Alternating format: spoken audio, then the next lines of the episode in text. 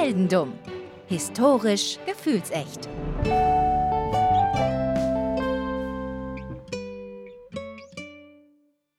Hallo Daniel. Hallo Philipp. Heute wird es, ähm, wie könnte man das am besten sagen? Ich glaube, es wird klackerig. Klackerig? Was ist denn klackerig? Das habe ich ja noch nie gehört. Klackerig, ja, ich, mir, mir, mir fällt nichts anderes ein, um dieses Geräusch zu beschreiben, das wir im Kopf haben werden, weil äh, es geht heute um eine Kugel. Also das ist ja erstmal relativ unproblematisch, so eine Kugel. Und diese Kugeln sind alle rund und eigentlich relativ harmlos. Heute geht es um eine nicht so harmlose Kugel. Wir gehen zurück in die 40er Jahre. 1940er, ja?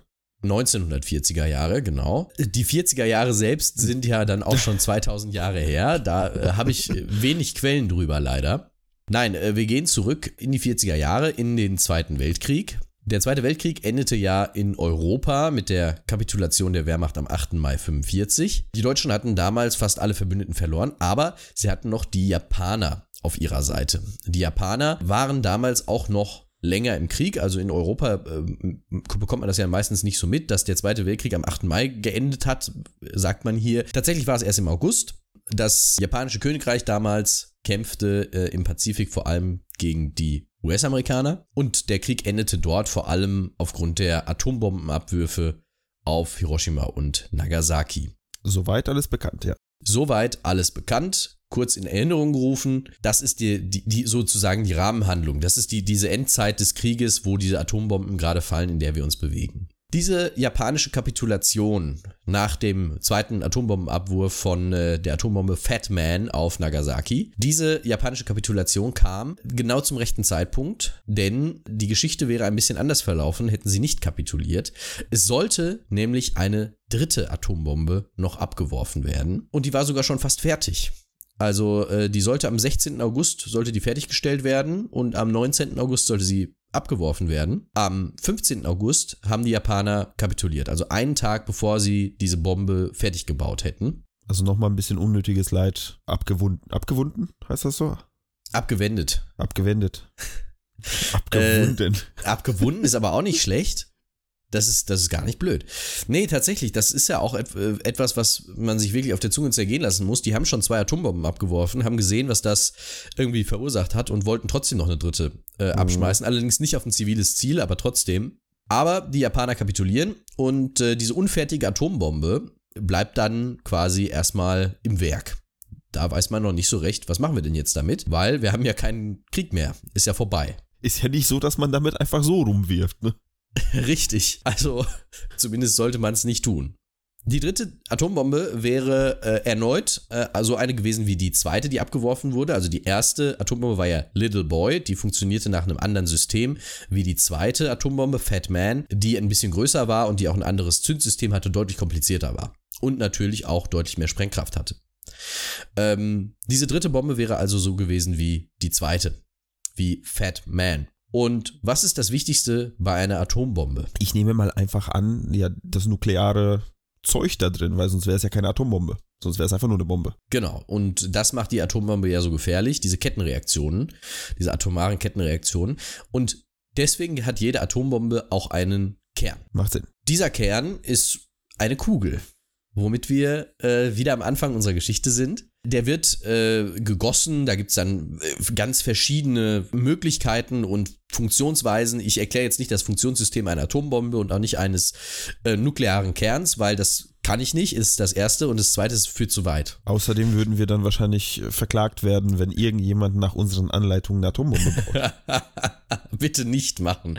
Bitte nicht nach unseren Anleitungen irgendetwas tun. D damit äh, ein kurzes Foreshadowing für die letzte Episode, die ich geplant habe für diese Staffel. Mehr sage ich erstmal nicht. Okay, ich bin gespannt und mache mir jetzt schon Sorgen. Vereinfacht kann man sagen, man baut eine Bombe und hat da drin radioaktive Elemente. Also, da schwimmt eine ganze Menge davon drin rum. Da ist irgendwie Uran, schwimmt da rum, dann ist da noch ein bisschen Polonium und da ist dann auch äh, Plutonium. Und Plutonium, das bildet den Kern der Fatman-Bomben. Das ist dieser Atom, ist ja kein Atomkern, aber es ist halt so eine, so eine Kugel so eine mittelgroße Kugel halt. Und außenrum kommt dann bei einer Atombombe normaler Sprengstoff und der wird gezündet und das löst dann eben diese Kettenreaktion auch im Inneren aus und dann geht der ganze äh, Rotz runter. So, jetzt ist dieser Plutoniumkern da für die Bombe fertig, aber der Krieg war vorbei. So, was machen wir denn jetzt mit dem Kern? Tja, normalerweise würde man jetzt äh, ja, nach, einer, nach einem Endlager suchen, das Zeug irgendwo verstecken. Außer man hat vor, irgendwie, weiß ich nicht, für die Zukunft das nochmal irgendwo bereit zu halten. Ja, das ist natürlich die Sache, ne? Also so einen Plutoniumkern fertig zu machen, das stelle ich mir nicht äh, als einfachste Aufgabe vor, Mhm. wenn man den, jetzt haben wir ihn bezahlt, jetzt, Jetzt muss er auch. irgendwie, jetzt muss er auch benutzt werden. Also, so ist es nicht. Also, man sagt, wir benutzen den für Forschungszwecke. Ah, okay. forschen zu atomaren Reaktoren. Ne? Zum, der Atomreaktor war ja damals auch noch nicht, nicht so ganz weit. Also da sind wir ja gerade so an der Ecke, wo gerade so die ersten Atomreaktoren funktioniert haben. Aber man hat das Ganze noch nicht komplett verstanden. Da, das wäre nämlich jetzt meine Frage gewesen, weil ich äh, das, ich wusste nie, das Henne-Ei-Ding, weißt du, hatten wir zuerst, also wahrscheinlich hatten wir zuerst die Waffen und haben uns daraus quasi erschlossen, wie wir daraus Energie gewinnen können und nicht andersrum, ne? Ich glaube, es war tatsächlich ein ganz, ganz ähnlicher Zeitraum. Es war beides, glaube ich, Richtung Ende des Krieges, dass man, dass man den ersten Atomreaktor geschafft hat und die erste Bombe äh, auch gebaut hat. Es war, glaube ich, äh, relativ eng beieinander, aber alles auf jeden Fall geschehen in Los Alamos. Mhm. Man kennt das, diese Forschungseinrichtung in Los Alamos, wo dann das Manhattan-Projekt lief, das sich ja mit der Entwicklung der Atombombe befasste. Da ging eine Menge nukleares Zeug ab und auch jetzt ging da noch eine Menge nukleares Zeug ab. Der Krieg war zwar vorbei, trotzdem ging es weiter mit der Atomwaffenforschung. Und ähm, in diesem Fall hat man sich gesagt, okay, diesen Kern nehmen wir jetzt für wissenschaftliche Zwecke irgendwie. Da testen wir so ein, zwei Dinge. Wir sind also immer noch bei dieser Kugel, die jetzt verwendet wird. Die hat übrigens auch einen Namen. Wäre jetzt nämlich meine nächste Frage. Also äh, die Kugel hat den Namen oder die, äh, die Bombe? Weil den Namen der Bombe, die fertig oder fast fertiggestellt wurde, hast du nicht genannt vorhin. Nein, äh, die Bombe äh, hatte, das habe ich tatsächlich recherchiert, die Bombe hatte tatsächlich keinen eigenen Namen, Ah. weil ähm, sie baugleich war mit Fat Man. Hm, Und es Das wäre dann quasi- quasi Fat Man 2 gewesen oder sowas. langweilig. Das ist wirklich langweilig, ja. Eigentlich hätte sie noch irgendwie Grandfather heißen können oder so. Aber der Kern selbst, der hatte, der hat dann einen Namen bekommen. Der Kern hieß Rufus. Rufus. Rufus. Ru Rufus ist der Name für Charaktere, wenn ich in Videospielen jemanden irgendwie nennen muss und mir nichts einfällt. Also unabhängig von meinem Charakter. Das, sind die, das ist immer Rufus. Rufus. Ja, Ja. ist auch ein cooler Name. Finde find ich gut. Guter Name, Rufus. Äh, so hieß also halt auch mal ein Plutoniumkern. Gut zu wissen. Gut zu wissen. Falls du jeweils in einem Spiel einen Plutoniumkern benennen musst, Rufus. Also, wir springen ein paar Tage weiter, 21. August 45, zwei Tage nachdem der Kern in der Bombe ab abgeworfen werden sollte. Und wir treffen den Physiker Harry K. Deathlian Jr. Harry K. Deathlian Jr. arbeitet auch irgendwie an einem nuklearen Projekt in Los Alamos und er kann den Kern ganz gut für seine Experimente gebrauchen. Experimente an einem, also ich sag mal so, Forschung ist ja eine Sache, ne? Das Wort Experimente klingt aber in dem Kontext irgendwie plötzlich schon viel, viel schlimmer, viel, viel gefährlicher. Weißt du, weil wenn ich e- experimentiere und wenn ich forsche, ne, es ist im Endeffekt, wahrscheinlich kann man die Wörter austauschen und es ändert nichts, ne? Aber, Ja, aber das Wort Experiment finde ich immer so schwierig, vor allem wenn du einen Nuklearkern irgendwie irgendwas zu tun hast, ja? Ja, das ist nicht ganz ungefährlich, würde ich mal behaupten. Und das ist ja auch, was man, was, was hier so absoluter Wahnsinn ist, äh, den wir gleich noch erleben werden. Also, Harry arbeitet an seinem Projekt und möchte gerne erforschen, wie Neutronenreflektoren wirken. Also, so ein Atomkern, da schwirren ja ganz viele Neutronen rum. Und diese Neutronen sorgen unter anderem dafür, dass so ein Atomreaktor beispielsweise läuft. Dafür muss der Zustand des Reaktors kritisch sein. Das heißt, der muss irgendwie so viele Neutronen in in sich haben wie entweichen, damit der Prozess am Laufen bleibt. Ich glaube, Mhm. so ungefähr ist es. Jetzt ist natürlich das Problem, so ein Reaktor kann eben auch unterkritisch sein und auch so ein Atomkern kann unterkritisch sein. Das heißt, da entweichen vor allem Atome, äh, äh, Neutronen, Entschuldigung. Oder er kann überkritisch sein. Wenn er überkritisch ist, dann startet eben diese nukleare Kettenreaktion, die dann eben sehr schnell sehr viel Strahlung freisetzt. Ansonsten ist der Kern relativ ungefährlich. Er darf nur nicht überkritisch werden. Mhm. Sonst ist halt ist halt Essig mit nochmal irgendwie forschen. Ja. Es gibt diese Neutronenreflektoren und die sorgen dafür, dass die Neutronen, die diesen Kern verlassen, zurück in den Kern sozusagen reflektiert werden. Macht Sinn, ja. Was dazu führt, dass der Kern schneller kritisch wird. Oder eben schneller auch überkritisch wird, Mhm. weil eben mehr Neutronen darum schwirren. Das heißt, je mehr Neutronenreflektoren ich aufbaue, desto schneller wird der Kern überkritisch oder kritisch.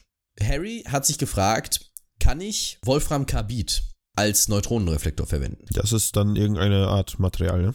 Das ist so eine Art Material, das ist äh, aus Wolfram und Kohlenstoff äh, zusammen. Daraus macht man unter anderem Keramik. Mhm. Und er hat sich eben gefragt, kann ich das benutzen als Neutronenreflektor? Und hat sich so Ziegelsteine von, denen, von, dieser, von diesem Material genommen Mhm. und hat diesen Kern eingemauert. Er hat ein Haus gebaut.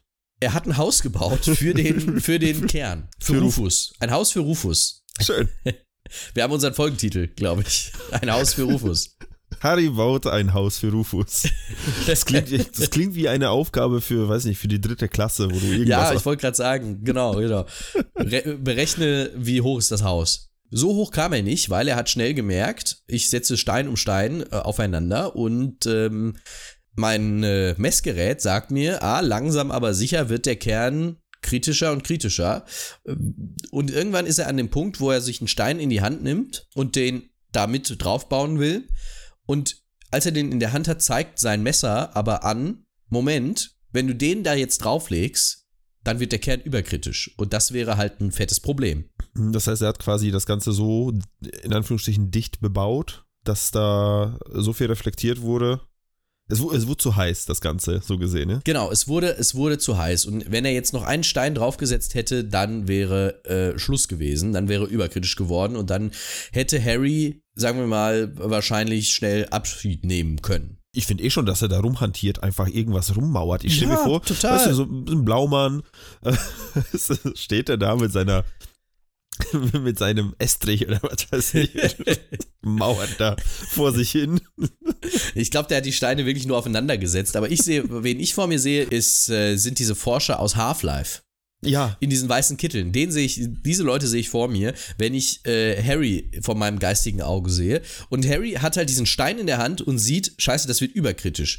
Und was passiert Harry jetzt? Das ist eine gute Frage. Also ich, ich sag mal so, wenn, wenn, es, wenn es schon heißt, wenn du das jetzt noch drauflegst, dann stirbst du, dann gehe ich davon aus, dass er diesen Stein dann irgendwie doch dahingelegt hat. Versehentlich oder nicht ganz versehentlich, aber irgendwie, irgendwas hat er gemacht. Er hat was gemacht. Er hat ja sein Lego-Haus da gebaut aus seinen kleinen Klötzchen. Und als er sieht, scheiße, das wird überkritisch, will er die Hand schnell wegziehen. Und was ihm passiert, ist natürlich, ihm fällt der Stein auf den Kern. Auf den Kern. auf den Kern drauf und das sorgt natürlich dafür, dass der prompt überkritisch wird, eine riesige Menge Strahlung freisetzt, er wird schwer verstrahlt und stirbt 25 Tage später. Oh, Er nimmt den Stein auch sofort wieder weg. Also äh, es ist Mhm. wirklich nur ganz eine ganz kurze Geschichte reicht schon. Er stirbt an der an der Strahlenkrankheit, weil er eben so stark verstrahlt wird, alleine in diesen in diesen ein bis zwei Sekunden. das ist eine ordentliche Menge Strahlung, nehme ich an.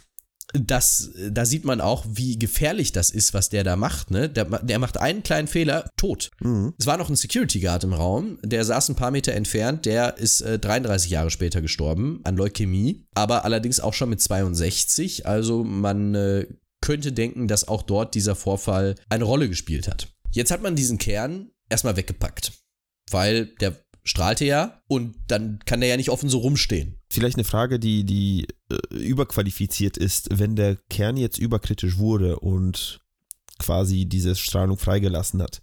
Blieb er dann so oder ist das, also äh, ble bleibt so ein Kern dann weiter krass, krass strahlend oder ge- geht diese Strahlung dann wieder zurück? Wie, wie läuft denn das? Oder hat er so, sagen wir, so einen, äh, nennen wir es mal, Neutralzustand, wo er nicht so krass strahlt dann im Nachhinein? Weißt du das zufälligerweise? Die, die Strahlung geht wieder einigermaßen zurück. Äh, wir kommen da gleich noch drauf. Die Strahlung geht wieder zurück. Diese, dieser überkritische Zustand bleibt nicht lange. Auch vor allem, was auch vor allem daran liegt, dass halt nicht viel radioaktives Material ist. Es ist Hm. ausreichend, um einen Menschen nachhaltig zu verstrahlen, aber es ist nicht so viel, dass da jetzt irgendwie groß was ganz, ganz Schlimmes passieren würde. Mhm. Allerdings, der bleibt natürlich eine Weile radioaktiv und deswegen muss der natürlich erstmal weggepackt werden. Okay. Aber man hat ihn im Mai 46, also ein Dreivierteljahr später, hat man ihn wieder rausgeholt, diesen Kern. Und diesmal wollte der Kanadier Louis Slotin ihn benutzen für ein Experiment. Das Wort Experiment macht mir hier schon wieder, macht mir schon wieder Sorgen. Man muss das dazu sagen, ne? Also es gibt eigentlich sehr selten so nukleare Zwischenfälle bei so Experimenten, weil die Leute wirklich aufpassen. Und Louis möchte auch ein Experiment machen und selbstverständlich passiert Louis auch ein Unfall mit diesem Kern. Und dieser Kern, dass der zweimal an solchen Unfällen beteiligt ist, ist schon ein Sechser im Lotto. Aber zu Louis erstmal. Sein Experiment sehr ähnlich. Auch er arbeitet mit Neutronenreflektoren. Äh, er arbeitet allerdings nicht mit Wolfram-Kabit-Ziegeln, weil man hat schlechte Erfahrungen gemacht, sondern er arbeitet, was er eigentlich noch viel bescheuerter ist, mit zwei Halbkugeln aus Beryllium. Beryllium ist auch Neutronenreflektor und er arbeitet mit zwei Halbkugeln. Das heißt, er hat eine Halbkugel, die ist unten in so einem Gestänge drin und da drin ist sozusagen der Plutoniumkern. Ne, zur Hälfte drin, die obere Hälfte guckt oben noch raus. Und er hat die obere Hälfte des, äh, der, dieses Beryllium-Reflektors, diese andere Halbkugel. Und normalerweise würde man jetzt die andere Halbkugel von oben auf einer Schiene runterschieben, bis man den gewünschten Punkt erreicht hat, an dem man sein möchte. Lass mich raten, der hat keine Schiene oder ähnliches gehabt, sondern hat es einfach mit der Hand einfach zugeklappt. Fast. Was sein Ziel war, war, er wollte den Anfang einer nuklearen Kettenreaktion haben. Weil, was man halt so macht, wenn man im Raum ist mit fünf anderen Leuten. Ja. Und es ist ganz normaler Freitagnachmittag. erstmal schön. Erstmal schön eine nukleare Kettenreaktion auslösen, was man halt so macht. Er hat es, er hat gesagt, nee, komm, Schiene und sowas machen wir nicht. Hat das Experiment auch schon einige Male gemacht. Noch nicht mit diesem Kern allerdings. Und äh, denkt sich, ach komm, Schiene, alles scheißegal. Ich nehme meine Hand und nehme diese, diese, diesen oberen Teil der Halbkugel in die Hand. Und wenn der mir aus der Hand rutschen sollte, dann halte ich einfach mit der anderen Hand einen Schraubenzieher dazwischen. Da passiert schon nichts. Oh je. Ja. Ist ja klar, was jetzt passiert ist, oder? Es ist, es ist, äh, alles fällt den Bach runter, ne? Der Schraubenzieher rutscht weg und Louis hat das, hat die Halbkugel in der Hand. Die Halbkugel rutscht weg, knallt runter auf die andere Halbkugel. Der Kern wird natürlich sofort überkritisch. Es gibt einen hellen Lichtblitz, einen bläulichen hellen Lichtblitz. Louis sofort nimmt er natürlich die obere Halbkugel, nimmt sie wieder weg, um diesen überkritischen Zustand zu beenden. Louis wird natürlich schlimm verstrahlt, stirbt neun Tage später. Andere äh, im Raum Anwesende wurden auch schwer verstrahlt, aber nicht tödlich, also nicht sofort tödlich Mhm. zumindest. Viele von denen sind äh, dann 30 Jahre später an schlimmem Krebs äh, gestorben, wie man das ja häufig kennt von irgendwie radioaktiven Zwischenfällen und ähnlichem. Ja, Rufus war auch hier mal wieder verantwortlich. Massenmörder Rufus. Und Rufus verliert aber seinen Namen. Denn seit diesem zweiten Zwischenfall wird er Demon Core genannt. Der Dämonenkern. Zu Recht. Und seine Geschichte war noch nicht zu Ende. Also ich, ich stelle mir jetzt schon vor, also jetzt aktuell habe ich Rufus bzw. Demon Core. Du, du, du hast doch Castaway bestimmt gesehen. Ja, Und da gab's Wilson Volleyball. und äh, da war ja so ein Gesicht quasi, gut, jetzt vom, vom Blut von der Hand von äh, Tom Hanks in dem Moment. Aber Ja. ich, ich, ich stelle mir vor, wie äh, die, die beiden Wissenschaftler quasi ihre, ihre, ihre Handabdrücke irgendwie noch auf dem Ding hinterlassen haben und dieser, dieser Kern mit so einem strahlenden Lächeln quasi den Ah, nächsten oh. anguckt, der da schon der Ein da auf strahlendes zukommt. Lächeln. Es ist, äh, es ist, dass, dass die Leute daraus nicht lernen, ne? Sie haben nicht gelernt. Sie haben nicht gelernt und sie haben sich dann gedacht, oh, wir können den Kern doch nochmal verwenden. Äh, diesmal sollte es dann ein Atombombentest werden, äh, wo er äh, verwendet werden sollte. Die wollten dann den Kern da rausholen, haben sich gedacht, oh, scheiße, der, ist, der strahlt aber noch ganz schön. Vielleicht machen wir es doch nicht. Und so hat man ihn dann doch nicht nochmal verwendet. Hm. Es ist also bei den beiden Malen geblieben, allerdings äh, mit einem relativ hohen Todeskoeffizienten von 1,0 pro Test. Dafür wurde er immerhin nicht über einer Stadt abgeschmissen. Also man muss ja. vielleicht muss man auch mal das Positive sehen. Er hat also sehr stark nachgestrahlt, deswegen konnte man ihn nicht nehmen. Das war das, worauf ich zurückkommen wollte. Er wurde dann irgendwann eingeschmolzen und äh, man hat das Material dann für einen anderen Kern verwendet, der dann für was anderes verwendet wurde. Es geht nicht daraus hervor. Wurden dann noch sehr viele Atombomben gebaut, aber man hat aufgrund dieser beiden tödlichen Zwischenfälle dann aufgehört, mit der, einfach mit der Hand irgendwelche Atomtests zu machen. Vielleicht nicht die schlechteste Idee der Geschichte. Ich äh, wollte gerade sagen, zumindest hat man doch am, im Anschluss vielleicht was daraus gelernt. Weil alleine die Vorstellung, dass da so ein Kittelmann mit seinen, mit, mit, vielleicht mit Handschuhen, mit so übertrieben großen gelben Handschuhen und mit so einer Zange, wenn überhaupt, äh, da irgendwie. Ich sehe mich gerade im Simpsons-Intro. Ich, ich, ich wollte gerade sagen, ne, also es, es, es trifft sehr gut, ne? Und äh, nee, also ich, ich habe ja die Geschichte vom, vom Demon Core, ich kannte sie nicht, äh, aber habe schon mal Teile von ihr irgendwann mal gehört. Ich, das, wo du sagtest mit dem, mit dem Schraubendreher, ich habe irgendwie einen Hammer im Kopf gehabt, dass da irgendwas draufgefallen ist oder so. Aber in dem Kontext ist es ja noch viel bescheuerter. Also es ist, ich, ich frage mich immer wieder, also unsere Charaktere, die wir haben in unserem Podcast in Heldendum, die sind halt äh, hauptsächlich sehr, sehr dumm. Aber das. Deswegen heißen wir so. Das übertrifft es aber noch ein bisschen. Also was heißt das, ein bisschen? Also das ist, das ist wirklich eine außergewöhnliche Dummheit mit einem Atomkern einfach. Aber das war in den 40ern noch nicht so, noch nicht so bewusst. Da hielt man die, da, da hat man auch gedacht, dass äh, Atomkraft die absolute Technologie der Zukunft wäre und für immer alle Menschen alles mit Atomkraft betreiben würden. Ich, ich meine, das mal angenommen, das hätte ja vielleicht funktionieren können, ja, aber wenn man wenn die Wissenschaftler sich jedes Mal selbst wegstrahlen, äh, dann kommen wir nicht weit, ja? Nee, das ist richtig.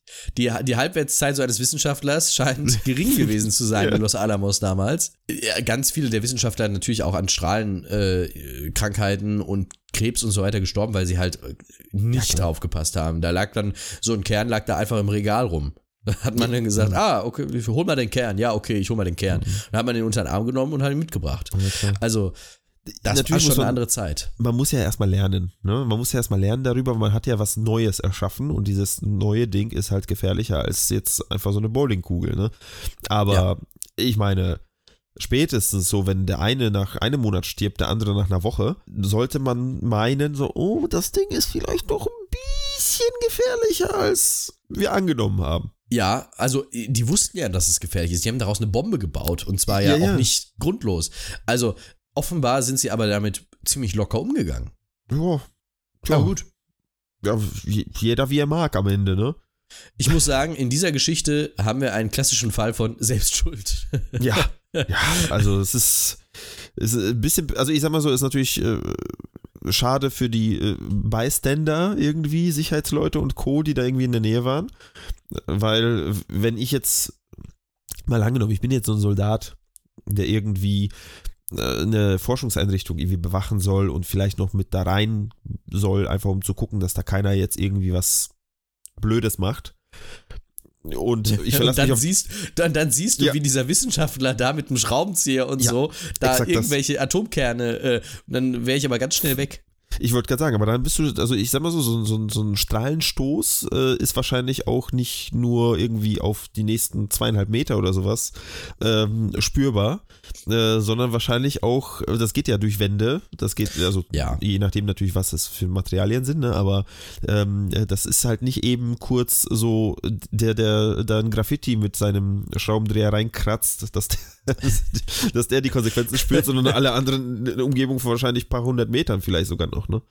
Also es war auf jeden Fall weit. Äh, der große Vorteil, den die Leute hatten, die beim zweiten Zwischenfall im Raum waren, war, dass der Körper von unserem, wie hieß er noch gleich, Louis, dass der wirklich die meiste Strahlung aufgefangen hat. Also der oh. ist zwar extrem stark verstrahlt worden, hat aber dafür sozusagen die anderen geschützt, damit, oh. dass äh, da nicht so viel Strahlung durchkam, weil da er halt dazwischen war. Operation menschliches Schild. Es war wirklich menschliches Schild und äh, das hat auch seinen Kollegen Graves, der mit ihm unterwegs war, der da neben ihm stand, äh, gerettet tatsächlich. Das hat ihm das Leben gerettet.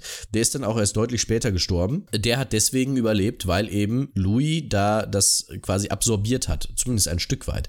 Normalerweise würde ich jetzt sagen, so beginnt eine Marvel-Geschichte. Ja. Äh, der hat da irgendwie mit dem Schraubenzieher was absorbiert und dann konnte er, war er plötzlich Hulk. Ja, war ja, aber nicht. War aber nicht. Er war eher Kalk im Nachhinein. so ist das leider. So ist es. Das ist die Geschichte vom Demon Core. Ja, super. Also doch ein bisschen gefährlicher als eine Bowlingkugel. Ich meine, mit einer Definitiv. Bowlingkugel kannst du auf, auf dieselbe Entfernung wahrscheinlich denselben Schaden anrichten. Also tot ist tot, ne? Aber ähm, Ja, aber also wenn du eine Bowlingkugel einmauerst, passiert aber nichts. exakt. Wo, wobei hat das jemals jemand ausprobiert? Große Community Challenge. Mauert eine Bowlingkugel ein. Genau. Niemand Und wird verstehen, warum, aber macht es. Und guckt, ob ihr sterbt. Wenn das so ein großes Risiko wäre, würde ich es vielleicht doch nicht empfehlen. Also, Ja, äh, wir, wir sagen an dieser Stelle, äh, äh, Daniel hat es auch am Anfang schon gesagt, tut nicht das, was wir sagen. Exakt. Tut nicht, was wir, äh, tut nicht, was wir sagen. Aber wenn doch Maurer unter euch sind und gleichzeitig Bowlingspieler, ich würde mich über ein Foto von einer eingemauerten Bowlingkugel sehr freuen. Ich mich auch. Ich mich auch, total. Darf auch gerne mit Lego sein. Ja. Das ist voll okay, da muss doch noch kein Maurer sein. Eben, eben. Ja, damit würde ich sagen, Dankeschön. Vielen lieben Dank für diese Geschichte. Endlich, endlich bin ich äh, up to date, was der Demon Core angeht. Ne? Das ist nicht nur jetzt ein, ein, ein Begriff, der irgendwie rumschwirrt in meinem Kopf, sondern jetzt haben wir wirklich Kernkompetenzen in diesem Thema. Oi, oi, oi. Ja. Ja, und äh, wir wissen jetzt auch, wer Rufus war. Wir wissen, wer Rufus war und wer sich dafür interessiert, was noch so äh, passiert ist. Es gibt tatsächlich eine Folge, und das ist jetzt ein schönes Ratespiel für dich zum Schluss. Es gibt eine Folge einer sehr bekannten Serie, die sich mit dem Thema mehr oder weniger beschäftigt. Also es wird ist so daran angelehnt, diese Folge. Welche Serie könnte das sein? Kommst du niemals drauf. Ich würde auf Akte X tippen. Akte X wäre natürlich der, der logische, äh, die logische Idee. Nein, es ist Stargate. Oh, okay. Stargate Okay. SG1 ist äh, okay. Ist halt so. Du, ganz ehrlich, ich, ich, finde, ich finde ja echte Themen in Aufarbeitung durch unterschiedliche Unterhaltungsprogramme sehr gut. Weiß nicht, wer sowas machen würde. Tschüss, bis zum nächsten Mal. Bis dann.